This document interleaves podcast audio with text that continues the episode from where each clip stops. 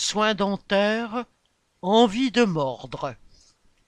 C'était une des nombreuses promesses du candidat Macron en 2017. Citation Aucun Français ne renoncera aux soins pour des raisons financières. Fin de citation. Promesse assortie du serment d'un reste à charge zéro, entre guillemets, tant sur les lunettes que sur les prothèses dentaires et auditives à l'horizon 2022. Au 1er janvier 2020, à grand renfort de publicité, le 100% santé dentaire, entre guillemets, était mis en place. Il prétend permettre le remboursement des consultations et des soins pratiqués par le dentiste, ainsi que le remboursement de prothèses dentaires. Attention, toutes les prothèses ne sont pas remboursées. Celles en céramique ne le sont que pour les dents du sourire, celles de devant. Et pour les molaires, il faut se contenter de prothèses en métal. Quant aux implants, il n'est même pas question d'y penser.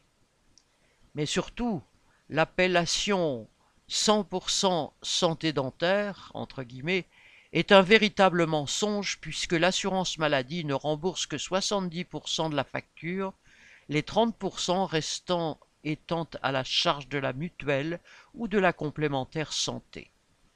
Mais plus de 2 millions et demi d'assurés n'ont pas de mutuelle, autant de personnes qui, majoritairement, renoncent aux soins, notamment aux soins dentaires. Depuis le 1er octobre, c'est pire encore. Comme annoncé au mois de juin dernier, les consultations et les soins chez le dentiste ne sont plus remboursés par l'assurance maladie qu'à hauteur de 65 ou 55% du tarif conventionnel au lieu de 70%. Le reste à charge passe donc de 30% à 35-45%, qui doivent être compensés par les complémentaires santé. Le scénario est écrit d'avance.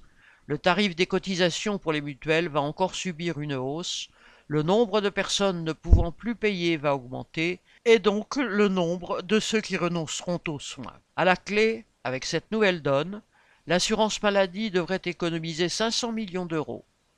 Non content d'oser affirmer que cette somme sera utilisée pour faire de la prévention afin d'aller vers une génération sans carie, entre guillemets, l'État se félicite de cette économie sous prétexte d'un déficit de 21 milliards d'euros de la branche maladie de la sécurité sociale en 2022.